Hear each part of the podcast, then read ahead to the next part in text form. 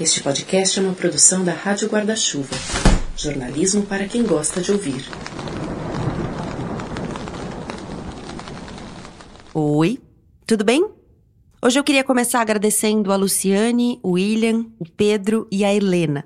Eles são alguns dos apoiadores do Põe na Estante no Catarse. Esse apoio financeiro tem sido muito importante para que eu consiga ter mais gente trabalhando comigo no Põe na Estante e para que este seja um projeto sustentável eu preciso bastante que essa possibilidade de apoiar financeiramente o Põe chegue a mais gente. Eu já te conto por aqui que em catarse.me barra você pode contribuir com valores a partir de cinco reais mensais. E peço também que, se você puder, você divulgue o Põe na Estante por aí, compartilhe nas suas redes, conte a pessoas conhecidas. Desde já, muito obrigada. Antes de começar mais uma etapa da nossa viagem literária pelo Japão, quero te dar duas dicas. A primeira é o Afluente, outro podcast da Rádio Guarda-Chuva, rede jornalística da qual o Penestante faz parte. O Afluente é comandado pelo jornalista Bruno Tadeu, que do Amazonas conta muitas histórias. O episódio mais recente fala sobre conflitos no campo, inclusive com relatos de pessoas que vivem diariamente a tensão e a ameaça pela tomada da terra. Uma questão histórica e muito relevante no Brasil. Depois de acabar aqui, vai lá dar o play, que vale a pena. E a segunda e última dica é um especial feito pelo Nonada Jornalismo. O Nonada, nonada.com.br, é mais um lugar em que você pode ouvir os episódios do Penestante e aproveitar para conhecer também outros conteúdos sobre cultura, direitos humanos, memória. E eles fizeram uma reportagem especial que está muito, muito bacana. Quebrando armários, os desafios de estudantes, pais e professores LGBTQIA+.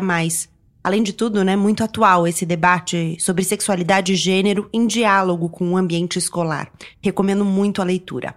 Agora, bora para nossa conversa? Esse podcast é apresentado por b9.com.br.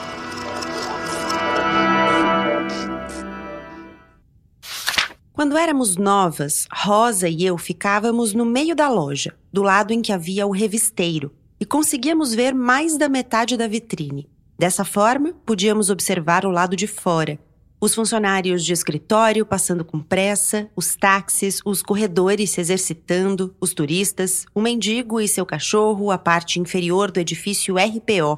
Logo que nos adaptamos um pouco mais, a gerente nos deu permissão para ir até a parte da frente, ficar bem perto da vitrine. E então vimos como o edifício RPL era alto. E se estivéssemos lá na hora certa, víamos o sol em sua jornada, passando por entre os prédios do nosso lado até chegar ao lado do edifício RPO. Quando tinha a sorte de vê-lo assim, eu inclinava o rosto para frente de forma a absorver o máximo possível de sua nutrição. E se Rosa estivesse comigo, eu lhe dizia para fazer o mesmo. Depois de alguns minutos, precisávamos voltar aos nossos postos. Quando éramos novas, tínhamos medo de ficar cada vez mais fracas, já que era comum não conseguirmos ver o sol do nosso lugar no meio da loja. O AA menino Rex, que naquela época ficava no mesmo lado que nós, disse para não nos preocuparmos, pois o sol sempre encontrava uma forma de nos alcançar onde quer que estivéssemos. Ele apontou para o assoalho e disse: Olhem o desenho do sol bem ali. Se vocês estiverem preocupadas, é só tocar nele e vão ficar fortes de novo. Não havia clientes quando ele disse isso. A gerente estava organizando alguma coisa nas prateleiras vermelhas e eu não quis incomodá-la pedindo sua permissão. Então olhei rapidamente para Rosa e, como ela me devolveu um olhar indiferente, dei dois passos adiante, me agachei e encostei as duas mãos no desenho que o sol tinha feito no chão. Mas assim que meus dedos o tocaram, ele desvaneceu e apesar de eu ter tentado de tudo, dei uns tapinhas no lugar onde ele estivera e, como isso não funcionou, esfreguei as mãos no assoalho, o sol não voltou mais. Quando me levantei de novo, o AA menino Rex disse: Clara, quanto egoísmo! Vocês, meninas AA, são sempre muito egoístas. Embora eu ainda fosse nova, na mesma hora me ocorreu que talvez não tivesse sido culpa minha, que talvez o sol tivesse retirado seu desenho por acaso no exato momento em que o toquei mas a expressão do AA menino Rex continuou séria. Você pegou toda a nutrição para você, Clara. Olha só, está quase escuro. Quem não quer uma boa companhia? Clara é como eu, como você. Na verdade, mais jovem que eu. É uma menina. que anda, que fala, que ri, que acompanha o movimento do sol. Clara é uma menina robô, uma AA, diz o rótulo, uma amiga artificial. E é isso que ela quer: ser amiga de alguém, ser escolhida para ser amiga. O encontro com Josi é uma promessa de relação e uma oportunidade de aprendizado. A convivência com os humanos, de carne e osso, ensina sobre o senho franzido, os olhos marejados, os punhos cerrados, os dentes à mostra, nuances que a programação não alcançou, Clara busca na observação. As emoções que Clara reproduz e nomeia são emuladas. Mas e nós? Emulamos ou sentimos? Clara e o Sol, de Kazuo Ishiguro, é tema deste quinto episódio do Põe Estante, que já começou.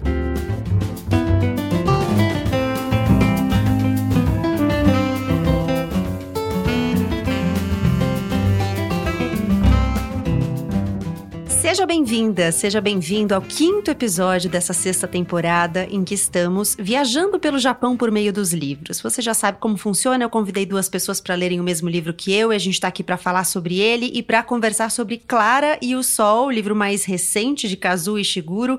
Eu convidei Cíntia Martins e Eduardo Frumento, uma alegria ter vocês aqui, muito obrigada por terem topado essa conversa. Vou pedir para que vocês se apresentem já, como tenho feito sempre, por ordem alfabética, então lá. Cíntia, quem é você? Seja bem-vinda. Oi, Gabi. Oi, Frumento. Oi, pessoal que acompanha o podcast. Um prazer estar aqui. Eu sou Cíntia Martins, sou apresentadora da Bandeirantes, né, do Grupo Bandeirantes, onde, coincidentemente ou não, os três trabalhamos. Eu apresento o Jornal da Noite, também o podcast Bretoteca, que é feito pela Rádio Band News FM. E a gente faz de tudo, né? O que aparecer. É um prazer estar aqui. Obrigadíssima demais pelo convite, Gabi. Você sabe o quanto eu admiro o seu trabalho. Obrigada, obrigada por ter topado. Frumento, bem-vindo. Conta quem é você. Oi, pessoal, tudo bom? Gabi, Cíntia.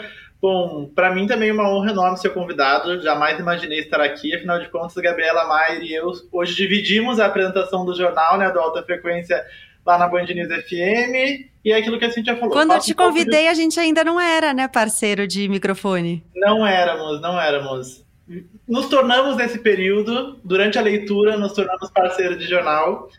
É, para mim, super legal estar aqui e vamos nessa. Agradeço e espero que seja um momento legal para todos. Vamos lá. Claro e o Sol é o, livro mais recente do Ishiguro e no ano passado foi um livro que dividiu muito a crítica e foi até por isso que eu escolhi esse livro, não necessariamente por ser o mais recente.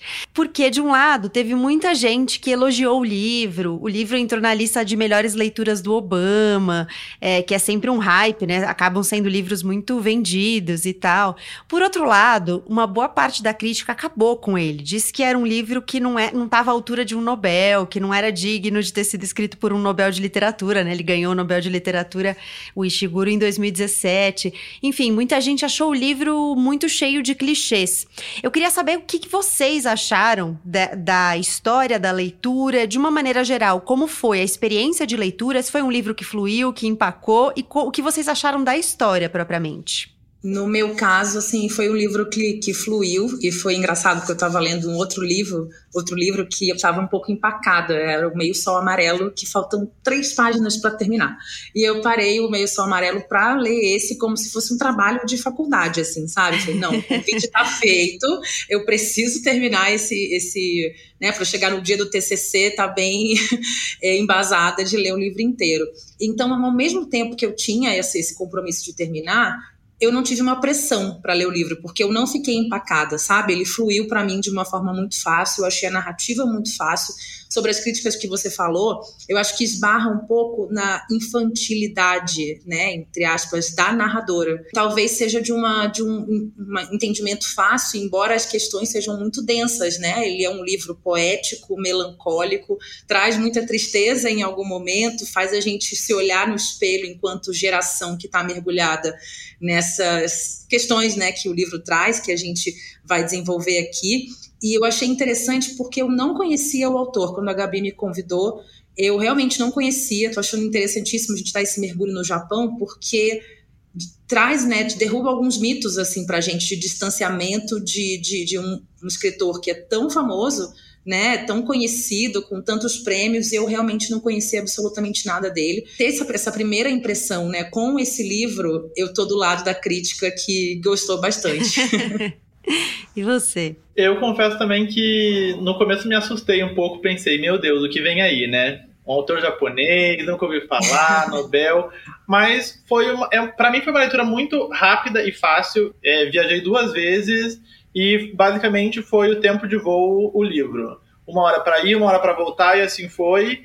Um dia eu estava aqui em casa, também terminei rapidinho o livro. Acho que é uma leitura que flui, é uma leitura super interessante. Acho que o, o assunto chama é o que me chamou mais atenção. A inteligência artificial está envolvida, uma questão muito tecnológica, né? Hoje em dia, o futuro das relações talvez seja mediado pela tecnologia. Acho que o livro traz um pouco essa questão. Concordo um pouco com a Cintia de que talvez a narradora seja muito infantil, por isso um pouco dessas críticas, mas confesso que é, me surpreende positivamente que seja um livro de uma leitura tão simples, tão gostosa e que flua, porque eu acho que a gente tem muito na cabeça que ah, um Nobel está distante, está longe, está difícil. E na verdade eu acho que esse livro quebra um pouco desse preconceito de ah, isso é uma leitura densa, não dá para fazer, não é para mim. Não, é um livro para qualquer um.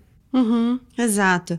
É, e você falou dessa coisa da tecnologia, né? Bom, é, não te convidei à toa, Eduardo Frumento, porque você é responsável pela coluna de tecnologia. Eu sei que você está sempre em contato com esses assuntos. E é, o Ishiguro trabalha bastante esses temas, né? Não é a primeira vez que ele escreve um livro em que você tem questões da ficção científica colocadas, só que aqui ele vai trabalhar especificamente com a inteligência artificial. Em outros livros, eu já li dois livros dele além desse, Os Vestígios do Dia, e li Não Me Abandone Jamais, que já até virou filme, que também é um livro de ficção científica. Eu acho que os três têm uma coisa em comum, que é ele tensiona muito bem o que vai ser revelado e o que não vai. Então você fica com pitadinhas ali que você fala, nossa, isso aqui quer dizer alguma coisa, você só vai entender lá no, no mais pra frente, né? E aí, quero puxar essa questão da tecnologia, porque acho que é algo central, né, na história quem tá narrando o livro, que vocês dois mencionaram a narradora e essa narração um pouco ingênua, um pouco inocente, um pouco pueril até, né? Quem tá narrando é uma robô, né? É uma amiga artificial, que é uma robô humanoide que faz esse papel. Ela tem essa função de ser amiga das crianças, dos adolescentes, e é isso que ela é, é a Clara. E ela que tá narrando, ela vai narrar os momentos, o livro tá dividido em partes, e ela tem um momento em que ela ainda está na loja esperando para ser comprada, para ter uma amiga, para ser amiga de alguém, e o momento em que depois ela já tem uma amiga, já tem uma companheira que é a Josi, uma menina de 14 anos, que depois a Clara vai descobrir que tem uma questão de saúde, não vou entrar em muitos detalhes pra gente não dar os spoilers, mas ela tem uma questão de saúde e a Clara vai tentando identificar ali. E eu acho que tem uma questão que o livro coloca que é o que no fim das contas é ser humano, né? Porque a Clara, enquanto ela tá na loja ela vai observando os comportamentos de quem passa ali pela vitrine, depois quando ela tá com a, com a Josi a mesma coisa, ela vai tentando emular comportamentos humanos, né? Então ela vai tentando entender por que, que as pessoas reagem de um jeito, reagem de outro, ela vai fazendo cálculos às vezes para tentar identificar emoções, e eu acho que fica essa questão, né? O que no fim das contas é humano? Porque se ela conseguir emular completamente o comportamento humano, isso faz dela uma humana? É, os sentimentos que os humanos e os amigos artificiais vão trocar são os sentimentos humanos humanos, enfim. Nesse momento, né, que é bem mais adiante, eu espero não estar tá dando spoiler, né, que é quando o pai faz essa questão, essa pergunta para a própria Clara. O pai né, da Josi, né? De o pai da Josi, exatamente, de até que ponto, né, dentro da pergunta dele, de fato, esses seres, né, que, de certa forma, eu imagino que humanoides, né, próximos da gente aqui no dia a dia, sentado aqui na minha cadeira ao meu lado, acho que a gente está um pouco distante disso, mas eles estão presentes o tempo todo, né, a inteligência artificial, quero dizer, o tempo inteiro em tudo que a gente faz, né, nos aplicativos de namoro, na forma como a gente está, inclusive, fazendo esse, essa conversa aqui agora,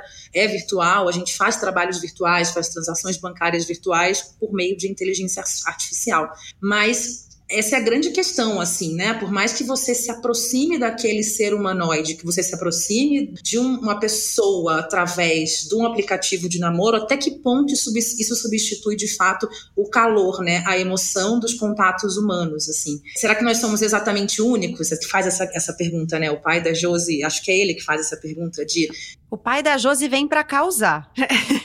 Totalmente. ele chega para virar tudo de Só cabeça. que engraçado é que ele fica restrito a uma parte muito pequena do livro. É, mas ele causa, porque ele que vai trazer essas reflexões é. filosóficas, né? Exatamente. Ele traz uma reflexão sobre o que você está levantando. O que é que nos faz humanos? É o coração, é o sentimento, essa coisa do único, né? Porque quando você automatiza as relações e coloca as relações de forma, de forma virtual, parece que elas são todas.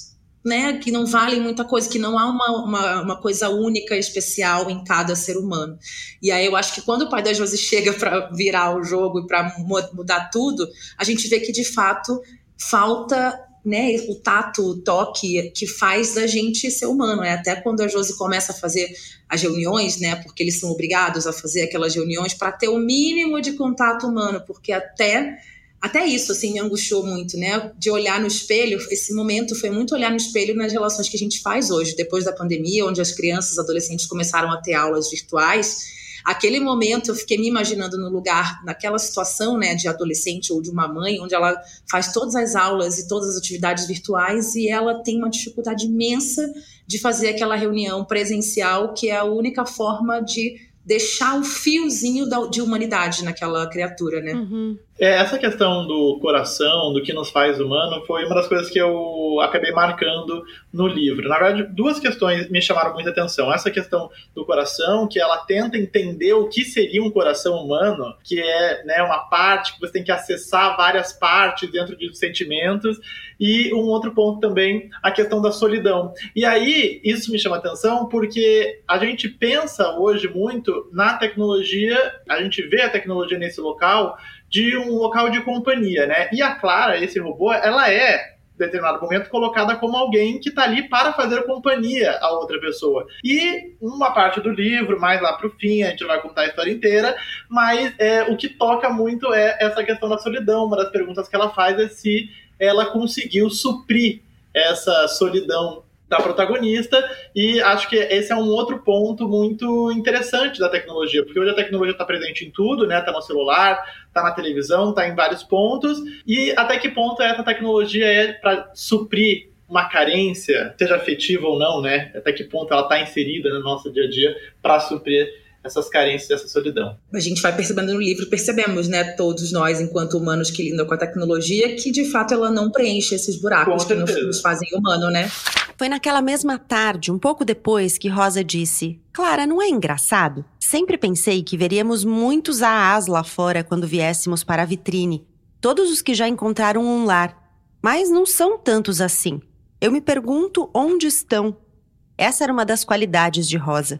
Ela não percebia muitas coisas e, mesmo quando eu lhe mostrava algo, muitas vezes não notava o que havia de especial ou interessante naquilo. Mas de quando em quando fazia um comentário como esse. Assim que ela disse isso, me dei conta de que eu também imaginara que, estando na vitrine, veria bem mais a Asa andando alegremente com suas crianças, talvez até fazendo suas coisas sozinhos, e que, mesmo sem ter admitido para mim mesma, eu tinha ficado igualmente surpresa e um pouco decepcionada. Você tem razão, eu disse, olhando de um lado para o outro. Mesmo agora, em meio a todos esses transeuntes, não há um único AA. Não é um ali, passando pelo edifício saídas de incêndio? Ambas olhamos com atenção. Depois balançamos a cabeça ao mesmo tempo. Embora tivesse sido Rosa quem perguntara sobre os AAs lá fora, ela logo perdeu todo o interesse pelo assunto, como sempre. Quando eu enfim avistei um menino adolescente e seu AA passando pelo quiosque de sucos ao lado do edifício RPO, ela mal olhou para eles. Mas eu continuei pensando no que Rosa dissera, e sempre que um AA passava pela loja, eu fazia questão de observar atentamente. Não demorou para eu perceber algo curioso. Sempre havia mais AAs do lado do edifício RPO do que no nosso lado da rua. Muitas vezes se um AA de fato calhasse de estar vindo na nossa direção e andando no nosso lado, passando com uma criança pela segunda placa de sujeito a guincho, Em seguida, ele atravessava a faixa de pedestres e não passava pela nossa loja. Quando os Aas chegavam a passar por nós, quase sempre agiam de modo estranho, acelerando o passo e virando o rosto para o outro lado. Então me perguntei se nós, a loja inteira, causávamos constrangimento a eles, e se Rosa e eu, quando encontrássemos um lar, ficaríamos incomodadas ao lembrar que nem sempre tínhamos vivido com nossas crianças, que antes morávamos numa loja. Mas por mais que tentasse, não conseguia imaginar Rosa ou eu sentindo algo assim em relação à loja, à gerente e aos outros AAs. A Clara é uma narradora muito observadora, né? Então ela vai até porque ela precisa, né? Como ela ela vai se aprimorando, vai se desenvolvendo, copiando e aprendendo o comportamento humano, né? Estudando o comportamento humano, ela precisa mesmo observar. E ela observa muito essa questão da solidão, né? Em vários momentos ela pontua isso da solidão. Tem uma hora no livro que eu acho muito marcante, que ela tá falando de uma situação que acontece e ela fala assim: "Eu nunca imaginei que os humanos, em algum momento, fossem capazes de escolher a solidão. Ela vai dizer: Eu nunca imaginei que houvesse certas ocasiões em que forças mais poderosas do que o desejo de evitar a solidão prevalecessem, né? Então essa questão da solidão, eu acho que de fato é algo que permeia a história e que permeia as duas pontas da história, porque foi muito louco. Eu li com a consciência de que ela era um robô, mas eu, o que eu senti por ela foram coisas muito humanas. E o que eu sentia ela descrevendo também foram coisas muito humanas. Então eu senti essa solidão muito nela, né? E no final do livro eu ficava assim, gente, mas robô tem solidão, né? que eu acho que é algo que aparece também em alguns filmes que fazem essa coisa de ter um robô se relacionando e aí de repente você se pega num sentimento pelo robô, ou parece que o robô desenvolveu um sentimento, e aí tem pessoas que questionam, não, mas ele é um robô, ou ela é um robô robô. É algo que fica meio no ar, né? Não, totalmente. Fiquei pensando muito sobre esse momento porque ela experimenta a solidão que ela foi criada para combater. É, né? Aquele, aquela fase, aquela fase final ali que ela se vê descartável, né? E, e, eu acho que ela vai entendendo muito isso com o passar do tempo, né? Porque o livro traz um passar do tempo, traz uma transformação de relações que talvez ela não tivesse preparada para entender, porque ela foi criada para acompanhar aquela adolescente ali, só que ela está numa fase de transição, né? Ela está numa fase de mudança da vida a partir do momento que ela consegue estar estar saudável e também coloca a gente de frente com esse medo das transformações, né? Com o medo das mudanças. Eu digo que nós humanos temos e ela mesma em algum momento não consegue. Eu, eu consegui imaginar, sabe, a, a Clara a robô com esse olhar melancólico de sentimento de se sentir descartada. Eu não sei se vai só como spoiler, mas aquele momento dela no armário, gente, não dá vontade de chorar. Não, acho que não é spoiler, não. Fica como. Não fica para instigar a curiosidade das pessoas quererem chegar ao momento dela no armário. E essa melancolia é algo que eu acho que atravessa também o livro, né? Porque apesar de ser clara e o sol, uhum. e ela vai acompanhando o sol, né? Ela é movida à energia solar e ela acompanha o movimento do sol, observa o movimento do sol e faz meio que uma reverência mesmo ao sol. Quando eu fui imaginando as cenas do livro na minha cabeça, várias vezes eu imaginei com uma fotografia meio azulada, assim, uma fotografia de não sol, sabe? Apesar de o sol tá logo no nome do livro. A versão brasileira, né, da Companhia das Letras é laranja, então é uma coisa bem solar mesmo. Só que eu acho que é tão melancólico em alguns momentos que imaginando se fosse um filme, sabe? Eu imaginei essa fotografia de inverno. Eu achei que a gente ia chegar no final do livro e descobrir que o sol, na verdade, não era o sol, era um refletor que estava lá ligado pro pessoal. Porque, assim, confesso que chegou um momento que eu fiquei um pouco preocupado. Porque se esse fosse o final, eu ficaria muito bravo. é, mas dá mesmo uma sensação estranha em determinado momento em relação ao sol, né? Porque ela vai desenvolvendo uma relação com o sol que você não entende exatamente o que o sol significa ali. É, você vai entendendo ao longo do livro. E aí, eu, em determinado momento, cogitei também que fosse. Acho que eu não imaginei que era um refletor, mas sei lá, cogitei, falei, tem alguma coisa nesse sol aí. Eu já, já fui lá pra show de Truman, já pensei, meu Deus, daqui a pouco vamos descobrir que estão vivendo uma outra realidade. Ai, que triste, imagina, gente, se fosse mais uma, aquele filme também no final, quando a gente vai percebendo, né, que é assim. Eu interpretei essa coisa do sol, né, tentando trazer um pouco para essa comparação com a nossa realidade aqui enquanto humanos, da falta que ele faz, né, em tudo, assim, tanto para a pele, para a vitamina D, para a gente ficar menos triste, Né? E eu, eu tinha essa imagem quando ela tentava ir atrás do sol e o sonho dela era chegar perto da vitrine, de uma imagem meio cinza, sabe? Da gente meio que definhando, que é o que está acontecendo com a humanidade num momento onde as pessoas estão se encaixotando cada vez mais, né? As pessoas moram em apartamentos de 20 metros quadrados, fazendo até uma comparação com o Japão, né? Quantas vezes a gente já viu reportagens mostrando que os prédios só crescem e aumentam os apartamentos num número muito maior, com locais muito menores, onde não há é, a mínima entrada de sol. E eu acho que o livro faz um paralelo importante assim com a necessidade que o ser humano tem do sol e o quanto a gente está cada vez mais distante, distante dele. O sol físico mesmo, né, da luz dele no nosso corpo, no nosso dia a dia, e também de ter uma, às vezes, uma realidade muito cinza, sabe? A cozinha era um cômodo excelente para o sol explorar. Havia grandes janelas com vista para o céu aberto e um lado de fora quase sempre vazio, sem carros ou pedestres. Das grandes janelas era possível ver a estrada subindo o morro para além das árvores distantes. A cozinha, com frequência, se enchia com a melhor nutrição do sol, e além das grandes janelas, havia uma clarabóia no teto alto que podia ser revelada ou escondida por controle remoto. No começo fiquei preocupada, porque Melania, empregada doméstica, muitas vezes fazia a cortina cobrir a clarabóia bem na hora em que o sol começava a emanar sua nutrição mas então notei que Josi se aquecia demais com facilidade e aprendi a usar eu mesma o controle quando o desenho que o sol projetava sobre ela ficava muito intenso. A princípio, estranhei não só a falta de trânsito e de transeuntes, mas também a ausência de outros AAs.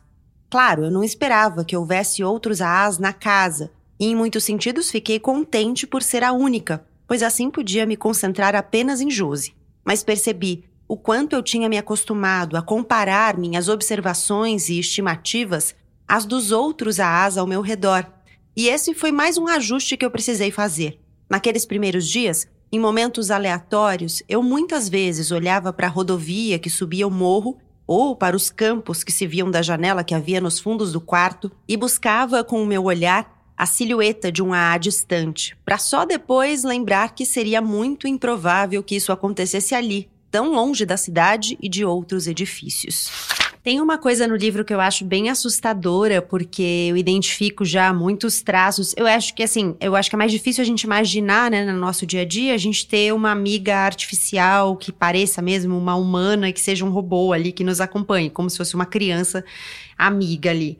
Mas várias das coisas que ela faz, a gente já tem mecanismos que fazem, né? Vocês citaram mais cedo os aplicativos, as ferramentas tecnológicas que a gente usa de uma maneira geral, e tem uma hora que ela você entende exatamente como ela faz cálculos mesmo, como ela usa matemática para entender as emoções e tal. Que é uma hora que a Josi tá conversando com o amigo dela, né? A Josi mora num lugar meio afastado, numa casa grande com a mãe, e ela tem um amigo que é a pessoa que mora mais próxima ali, que é o Rick. E os dois estão conversando, só que tem algo cobrindo o rosto deles assim. E ele ela não consegue ver o, os rostos, então ela não consegue ver expressões, ela não consegue medir exatamente como a boca tá se mexendo e tal. E aí ela fala, e aí eu não consegui calcular quanto de tensão existia naquele momento, porque ela não estava conseguindo ver. E eu me lembrei de uma, um trecho de um livro que foi o primeiro episódio do Põe Estante de não ficção, que a gente gravou no ano passado. Foi o livro Big Tech, do Eugênio Morozov, um bielorrusso, que é bem apocalíptico em relação às Big Tech, e ele vai falar de várias coisas de controle, de os algoritmos nos guiando, várias coisas nos monitorando, a inteligência artificial e tal. E ele descreve um cinema experimental que foi feito em Barcelona, que você paga proporcional ao que você ri. Então, você é monitorado o espetáculo inteiro por câmeras capazes de identificar a sua movimentação facial e quanto mais você ri, mais o seu ingresso pode custar até um limite lá X que eles estabeleceram de preço.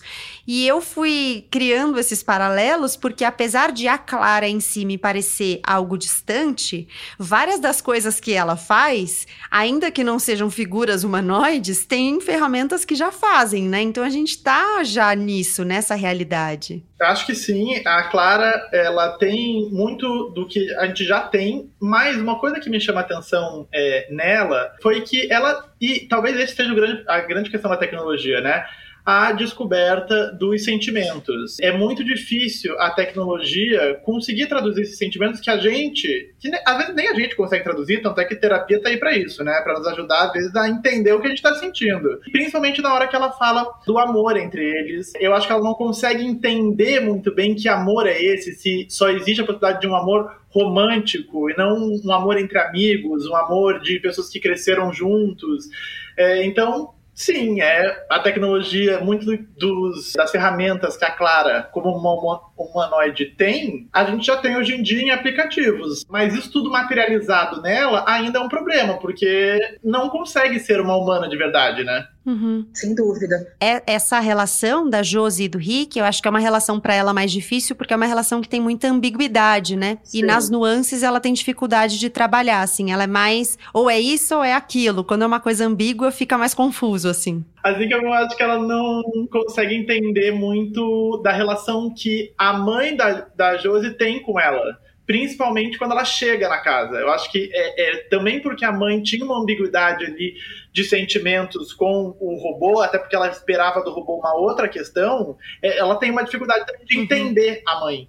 Exatamente. Não, e isso de você trazer, né, de que a gente está distante, mas ao mesmo tempo não está, desse trecho que você trouxe que é bem assustador, né, de quando eles começam a tentar desenvolver um protótipo, não sei se eu posso dizer assim, né, uma nova jo Josie. Aquilo ali é bem assustador e faz a gente olhar no espelho e falar, meu Deus, vamos voltar nesse ponto, né? Nada vai substituir o tal do coração, o tal do que nos faz únicos, né? Aquele ponto essencial do que faz a gente estar tá aqui se relacionando, sendo humanos ou não. Uma aglomeração de transeuntes se formara bem em frente à nossa loja, não para nos ver, mas porque por um instante a calçada tinha ficado tão cheia que ninguém conseguia se mexer. Então algo mudou. A aglomeração diminuiu e vi diante de nós uma mulher pequena, de costas, olhando para o homem que acenava do outro lado das quatro faixas de táxis em movimento. Não consegui ver seu rosto, mas estimei que tivesse 67 anos por causa do formato do corpo e da postura. Em minha mente, batizei-a de Senhora Xícara de Café, porque quando vista de costas com seu casaco de lã pesado, ela parecia pequena e larga, com ombros arredondados, como as xícaras de café que ficavam penduradas de cabeça para baixo nas prateleiras vermelhas. Embora o homem continuasse acenando e chamando, e ela sem dúvida o tivesse visto, ela não acenou nem respondeu. Continuou ali parada, mesmo quando dois corredores vieram em sua direção. Passaram um de cada lado, depois se juntaram de novo, seus calçados esportivos espirrando água pela calçada. Até que ela enfim saiu do lugar. Foi em direção à faixa de pedestres, como o homem gesticulava para que fizesse. A princípio a passos lentos, depois mais rápidos. Ela teve de parar de novo para esperar o semáforo abrir, como todo mundo, e o homem parou de acenar, mas continuou observando-a com tamanha ansiedade que mais uma vez pensei que entraria na frente dos táxis. Mas ele se acalmou e andou até sua extremidade da faixa para esperá-la. Quando os táxis pararam e a senhora xícara de café começou a atravessar com o restante das pessoas, viu o homem levar um punho cerrado até um dos olhos do jeito que eu vira algumas crianças fazerem na loja quando ficavam chateadas. Então a senhora Xícara de Café chegou até o lado do edifício RPO e ela e o homem se abraçaram com tanta força que pareciam ser uma única pessoa bem corpulenta, e o sol, percebendo isso, derramou sua nutrição sobre eles. Eu ainda não conseguia ver o rosto da senhora Xícara de Café, mas o homem estava com os olhos bem fechados, e eu não sabia ao certo se ele estava muito feliz ou muito chateado. Essa perpetuação de uma pessoa humana e depois de um robô me veio muito a questão da juventude, né? Porque o robô não vai envelhecer. Então, ela seria a imagem e semelhança da personagem lá com 15, 16 anos e pararia naquilo. E me, me, remete muito a esse ideal de juventude que a gente tem hoje em dia, né? Tanto é que tá aí, 25 anos, fazendo botox, estica para cá, estica para lá, passa creme disso, daquilo, de um ideal de juventude que nesse mundo de robôs seríamos todos jovens. É, até procedimentos preventivos, né? Eu vejo muitas amigas que fazem, por exemplo, botox preventivo. Ainda não tem nenhuma marca de expressão, mas fazem para não ter. É, e a gente estar aqui hoje com a aparência que tem, com a idade que tem, já é uma realidade em relação a tudo isso, porque você vê fotos de Dom Pedro com 30 anos de idade, ele parecia ter 60, o que a gente equivale aos 60. Estava rodando em marcha baixa. Exatamente. Então a gente já tem avanços tecnológicos que permitem a gente postergar o fim da vida, né? E aí acaba vindo uma, vários questionamentos do que é ético, do que não é, que de fato a gente, onde a gente pode se meter para perpetuar a nossa vida, a nossa juventude, a nossa presença aqui no, no, no planeta, né? E eu acho que esse livro faz a gente pensar um pouco nisso, assim. As discussões éticas, acho que são algo que aparecem no livro dele, nos livros dele que passam pela tecnologia. Quer dizer, eu tô falando nos livros dele, eu, eu, li só mais um, né, que fala da ficção, que tem coisas da ficção científica, que é o Não Me Abandone Jamais, mas também tem uma discussão ética ali importante. Assim, na verdade, não é que a discussão ética tá colocada, mas a história suscita uma série de perguntas sobre a ética das nossas escolhas, do uso das tecnologias é, de como a gente usa as ferramentas que a gente tem, que a gente desenvolveu em tese para alcançar mais bem-estar, mas como às vezes a gente não usa exatamente para isso, né? Eu tinha pensado que assim que eu as observasse sem o vidro entre nós, as pessoas do teatro se tornariam mais definidas. Mas agora que eu estava em meio a elas, suas figuras ficaram mais simplificadas, como se fossem construídas com cones e cilindros feitos de papel cartão. Suas roupas, por exemplo, estavam desprovidas das dobras e pregas habituais, e até seus rostos, sob a luz do poste, pareciam ter sido criados a partir de superfícies planas, posicionadas de forma engenhosa em arranjos complexos para dar a impressão de que tinham um contorno. Continuamos andando até o ruído nos cercar por todos os lados. Em dado momento, parei e estiquei o braço, procurando o de Jose, mas ela já não estava atrás de mim. E ainda que a tenha ouvido dizer Olha lá, mamãe, para Rick. Quando me virei, não vi nenhum nem o outro. E sim uma testa lisa vindo na direção do meu rosto. Alguém me empurrou para trás, mas sem crueldade. Depois escutei a voz do pai. E virando-me novamente, eu o vi junto à senhorita Ellen, ambos parados ao lado do cotovelo de um desconhecido. Consegui ouvir o pai dizendo: Eu não quis dizer isso na frente das crianças. Mas, Ellen, escuta, não tem problema você me chamar de fascista. Pode me chamar do que quiser. Mas o lugar onde você mora hoje talvez não continue tão tranquilo para sempre. Você soube do que aconteceu aqui mesmo, nessa cidade, na semana passada? Não estou dizendo que vocês já estão em perigo, mas é preciso pensar no futuro. Quando falo com a Chrissy sobre isso, ela só dá de ombros, mas vocês precisam pensar a respeito disso. Pense no futuro do Rick, assim como no seu. Ah, Paul, mas eu penso no futuro sim. Por que você acha que viemos aqui hoje? Por que você acha que estou aqui procurando um amante do meu passado? Estou pensando no futuro e estou planejando. E se eu fiz do jeito certo, logo o Rick estará em outro lugar. E não em uma comunidade em que as pessoas estão se armando, espero. Quero que o Rick se dê bem na vida. E para isso, preciso da ajuda do Vance. Onde é que ele pode ter se enfiado? Talvez tenha ido ao teatro errado. O Rick se tornou um ótimo rapaz. Espero que ele consiga encontrar um caminho em meio a este caos que legamos à geração dele. Mas se as coisas não derem tão certo, Ellen, seja para você ou para ele, quero que você entre em contato comigo. Posso arranjar um lugar para os dois na nossa comunidade. Eu vou fazer um pouco eco ao pessoal que criticou o Ishiguro, não pela história, porque eu gosto muito da personagem. Eu acho que a Clara é muito carismática, então ela é uma robô que conquista a gente, assim. Ela é uma narradora agradável, fofa, e até por ela ser, ter essa coisa pueril, né? Ela vê muitas situações acontecendo e ela não sabe nomear exatamente, porque ela não tem esse repertório, é um repertório que ela tá desenvolvendo e tal. Eu acho que isso é de alguma maneira comovente e nos ajuda também, né? Porque às vezes a gente também tem dificuldade para nomear coisas e acho que a Clara nessa capacidade capacidade descritiva, na ausência de nomes, ela descreve muita coisa, né? Ela nos ajuda a chegar lá. Mas eu, o eco que eu faço é só porque eu acho que essa coisa da inteligência artificial é algo que já apareceu em vários livros que passam pela ficção científica, né? Só que eu acho que ele não consegue avançar muito, assim. Eu não vi nada muito inovador, sabe? Ah, ele trouxe uma questão da inteligência artificial sobre a qual eu nunca tinha pensado. Eu acho que ele fica ali em questões sobre as quais a gente já fala.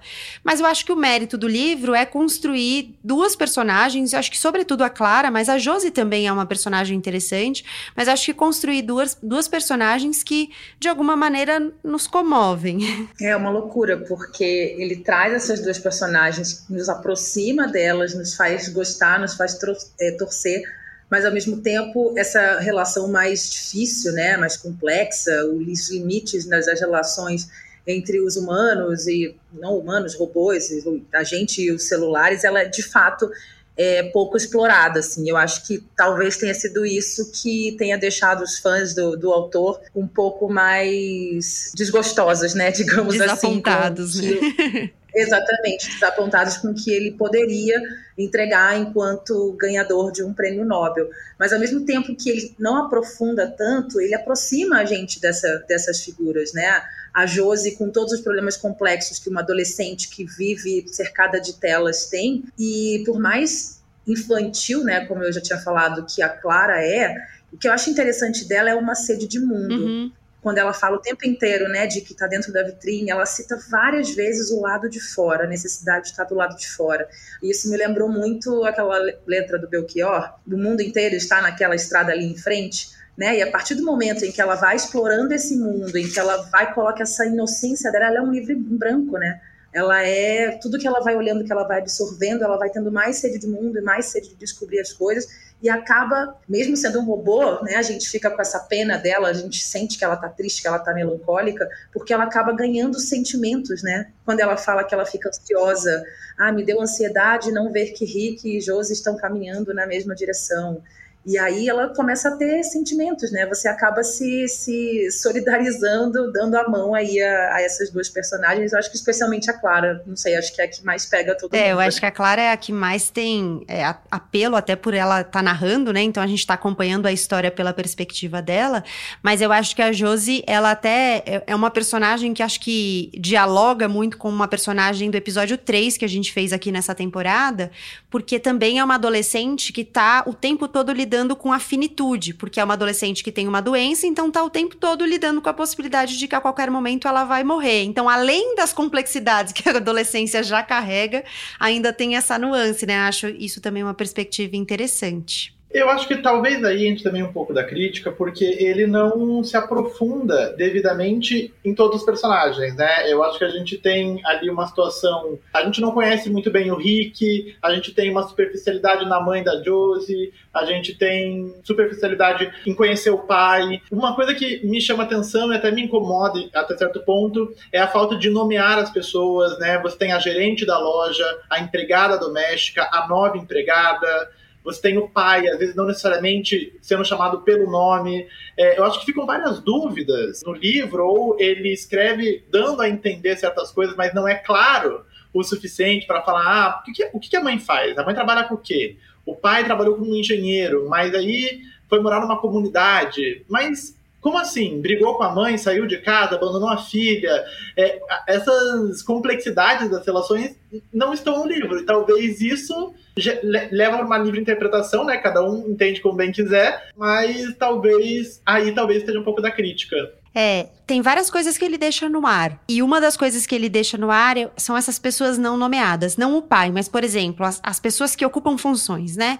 Então, a, a Melânia, empregada doméstica, acho que fica mais claro, mas outras pessoas que vão aparecendo, a própria gerente, eu tive dúvida. para mim não ficou respondido se eram robôs ou se eram pessoas, assim. para mim ficou no ar. É, para mim também. A gente fica nessa dúvida até no momento, né? Quando ela se despede na, na frente final, que ela já não tá mais a mesma, já não tá mais caminhando da mesma forma forma. E aí eu fiquei imaginando que ela estaria na mesma situação da, da Clara, né? Já não servia mais, né, para aquela função de, de robô humanoide. Eu fiquei com essa com essa dúvida para saber também quem seria essa, como seria essa gerente, né, na, personificada. Uhum. A, a gerente me dá dúvidas, mas a empregada não, sabe por quê? Pelo jeito que ela fala, eu acho. Porque a Clara meio tem, agressiva, né? É, ela é meio agressiva. A Clara tem um, um, jeito meio. É muito correta, muito certa. A empregada não, é desbocada, respondia, falava palavrão. Então. Acho que a robô nem sabe falar palavrão. não tinha aprendido ainda. Durante os meus primeiros dias na casa, fui ingênua em imaginar que Melania, empregada doméstica, fosse uma pessoa parecida com a gerente e isso levou a alguns mal entendidos. Eu havia pensado, por exemplo, que talvez fosse responsabilidade dela me apresentar aos vários aspectos de minha nova vida, e Melania, empregada doméstica, com razão, achou minha presença permanente em seu entorno intrigante e incômoda. Quando ela enfim se virou para mim com uma expressão furiosa e gritou: Pare de me seguir, ah, dá o fora! Fiquei surpresa. Mas logo entendi que seu papel na casa era bastante diferente do da gerente e que a culpa havia sido minha. Mesmo que eu admita esses equívocos de minha parte, ainda é difícil acreditar que Melania, empregada doméstica, não se opusesse à minha presença desde o início. Embora eu sempre me dirigisse a ela de maneira educada, e especialmente nos primeiros dias, tentasse fazer algumas pequenas coisas para lhe agradar, ela nunca retribuía meus sorrisos e só falava comigo para comunicar instruções ou advertências. Hoje, ao reunir essas memórias, me parece óbvio que sua hostilidade estava relacionada às suas preocupações mais amplas a respeito do que parecia estar ocorrendo com Josi. Mas naquela época não havia uma explicação simples para a frieza que ela me reservava. Muitas vezes ela parecia querer limitar o tempo que eu passava com Josi, o que, é claro, ia de encontro ao meu dever. E no início, tentou inclusive impedir que eu entrasse na cozinha durante o café rápido da mãe e o café da manhã de Josi. Só depois de Josi insistir muito e de a mãe se mostrar a favor de minha presença, é que ganhei permissão para ficar na cozinha naqueles momentos cruciais de cada manhã. Ainda assim, Melania, empregada doméstica, insistiu para que eu permanecesse de pé junto ao refrigerador enquanto Josi e a mãe ficavam sentadas diante da ilha, e só pude me juntar a elas depois que Josi reclamou mais uma vez. O café rápido da mãe era, como eu disse, um momento importante da manhã, e uma de minhas tarefas era acordar Josi a tempo para essa refeição. Muitas vezes, a despeito de minhas inúmeras tentativas, Josi só se levantava no último minuto e começava a gritar: Vai logo, Clara, vamos nos atrasar, de dentro de sua suíte, embora eu já estivesse lá fora, no patamar da escada, esperando ansiosa. Bom, gente, vamos para as considerações finais. Deixo o espaço aí para vocês, já agradecendo muito vocês terem topado esse convite, para vocês fazerem considerações finais, deixarem aí, se quiserem, arrobas, é, caminhos para as pessoas encontrarem os trabalhos de vocês. Muito obrigada por terem topado. Eu que agradeço e eu acho legal, assim, enquanto mulher negra, eu não queria falar isso, mas ao mesmo tempo é legal a gente falar, porque é importante naturalizar, né, as nossas presenças, né? Mas eu fico feliz de você não ter me chamado para a gente estudar livros de literatura africana, por exemplo, que eu consumo muito. Mas é tão legal estar tá falando de um, uma literatura japonesa, né? De algo que eu completamente desconhecia. E é tão bom a gente não ter vergonha de dizer que não conhece uma coisa, porque o leque de possibilidades intelectuais nesse mundo é tão gigante, né? E a gente poder mergulhar num universo desconhecido e ao mesmo tempo um escritor japonês que não é criado no Japão, é radicado no Ocidente e escreve um livro que não se passa no Japão. Isso é muito legal. E é como a gente é, é, estereotipa a questão, porque eu abri o livro imaginando o Japão. porque você começa com uma inteligência artificial, você já imagina, nossa, os mais tecnológicos do mundo são japoneses. Aí ele vai derrubando alguns mitos. Isso que eu acho legal, assim, de você tá lendo um cara como esse, um livro como esse. Eu acho que vale a pena dar uma mergulhada nessa história que é bem legal e a capa do livro é a coisa mais linda que tem. É da Companhia das, das Letras, a publicação aqui no Brasil. É um livro de 330 páginas. Quem fez a tradução foi a Ana Guadalupe, né? O Ishiguro é um autor traduzido em muitos países, são mais de 40 idiomas, assim, já traduzidos o, o, as obras dele principalmente depois que ele ganhou o Nobel em 2017, né? Ele viveu a vida toda, desde os cinco anos, na Inglaterra, então isso também fez dele um autor muito conhecido fora do Japão e tal. Ele é um dos autores que, como Murakami, também já, se, já recebeu críticas por não ser muito japonês. É, alguns críticos japoneses falam isso, né? Porque ele escreve com muitas referências ocidentais. Mas acho que essa, essa mistura, né? Essa perspectiva misturada, assim, acho que é bem interessante. Bastante. Brumento, deixa a sua arroba, suas considerações finais para mim, confesso que tem sido um desafio essa questão de, tá, de vo voltar para a literatura, porque eu acabei por um tempo ficando muito numa leitura técnica de coisas de faculdade, de coisas de curso. E a Gabriela Maia, né, como apresentamos o jornal juntos, ela tem, na sexta-feira, falamos de livros no jornal, lá na Band News FM. Uhum. Então, isso, ela me devolve, eu acho que essa necessidade de estar imerso novamente na literatura. Não conhecia também é, o Ishiguro, Gostei muito do livro, me dá uma curiosidade por conhecer mais. Uma coisa que eu acho que talvez a gente tenha deixado passar, mas é algo que me toca muito, é quando ela fala da poluição e acho que de como que a gente tem que discutir essa questão da poluição também de, uma, de um descarte tecnológico, né? Que a gente uhum. vai fazer com esse bando de coisas tecnológicas que a gente está criando. Acho que o livro suscita um pouco dessa discussão, que é uma discussão muito interessante, que me pega também. E é isso, assim, agradeço, acho que passou rápido. É um livro que vale a pena, é um livro que a gente consegue ler, assim, rapidinho. Tenho certeza que o pessoal vai tirar muitas reflexões do livro. E é uma história legal, embora possa falar aí de que seja superficial, não tem nada de superficial, não. Acho que dá para tirar vários insights aqui do livro. A questão da poluição, a questão ambiental realmente é algo que aparece, né? A gente termina com essa reflexão sobre o mundo que a gente está construindo ou Totalmente. destruindo. Falando assim, parece até. pois é. E é bom a gente dizer para as pessoas que, né, falando desse jeito, parece que a gente está falando de uma literatura depressiva, né? Não é, assim, ela é mais reflexiva mesmo e, enfim, olhar no espelho muitas vezes dói, né? O Mano Brown até falou recentemente numa entrevista ao Silvio de Almeida que muitas vezes o grande desafio, o pior inimigo pode pode ser o espelho, né? E esse livro faz a gente olhar no espelho e ver para onde a humanidade está caminhando e enxergar esse, esses dias mais cinzas, né, mais opacos da nossa realidade. Eu esqueci de falar dos arrobas, o Eduardo também. É super fácil, é Eduardo Frumento. Eu sou bem o quê? Bem coxinha mesmo, sabe? Nessas questões não inovei muito. Eduardo Frumento consegue me achar tanto no Twitter quanto no Instagram. O Instagram é CYN Martins o Twitter é a mesma coisa, só que tem um S a mais no final do Martins, porque já existia uma outra Cintia Martins. Muito bem. Gente, obrigada mais uma vez pelo tempo de vocês, pelas reflexões de vocês, por terem topado essa leitura e até uma próxima. Até, adorei, Gabi. Chame a gente mais. E é o que o Eduardo falou, só para encerrar, né? Muito bom a gente que é jornalista, que tem que estar tá lendo jornal e internet o dia inteiro, esse momentinho para leitura, né? No fim do dia ou no começo do dia, ele é muito fundamental. Eu consegui não estou assim como uma Gabriela Maier, mas ano passado eu li uma média de um livro por mês. Isso é um grande avanço para a nossa sociedade quando a gente passa o dia inteiro no celular. Então, estou muito feliz com a literatura. Espero que vocês também possam mergulhar cada vez mais. Que bom. Obrigada. Eu também agradeço. Acho que foi muito bom e que a gente possa falar mais de livros, acompanhar os outros episódios do Põe na Estante, acompanhar mais Gabriela Maia e quem sabe a gente vai chegar lá um dia, viu, Cintia? A gente vai ler bastante, tanto quanto. Não, mas é que eu tô me dedicando a isso, né? É verdade. Ponto final nesse episódio do Põe na Estante. Termino lembrando que a arroba Põe na Estante vale para você me encontrar tanto no Twitter quanto no Instagram. O Põe na Estante está nas principais plataformas de áudio. Segue lá na sua preferida para você receber as notificações de episódios novos, sempre na segunda e na última sexta-feira de cada mês. O João Vitor Coura faz a mixagem de som, o Arthur Maier cria a capa dos episódios e a Júlia Maciel cria as artes para o Instagram do Põe na Estante. Eu, Gabriela Maier, sou responsável por todas as outras etapas do projeto. Muito obrigada pela companhia e até o sexto episódio da temporada.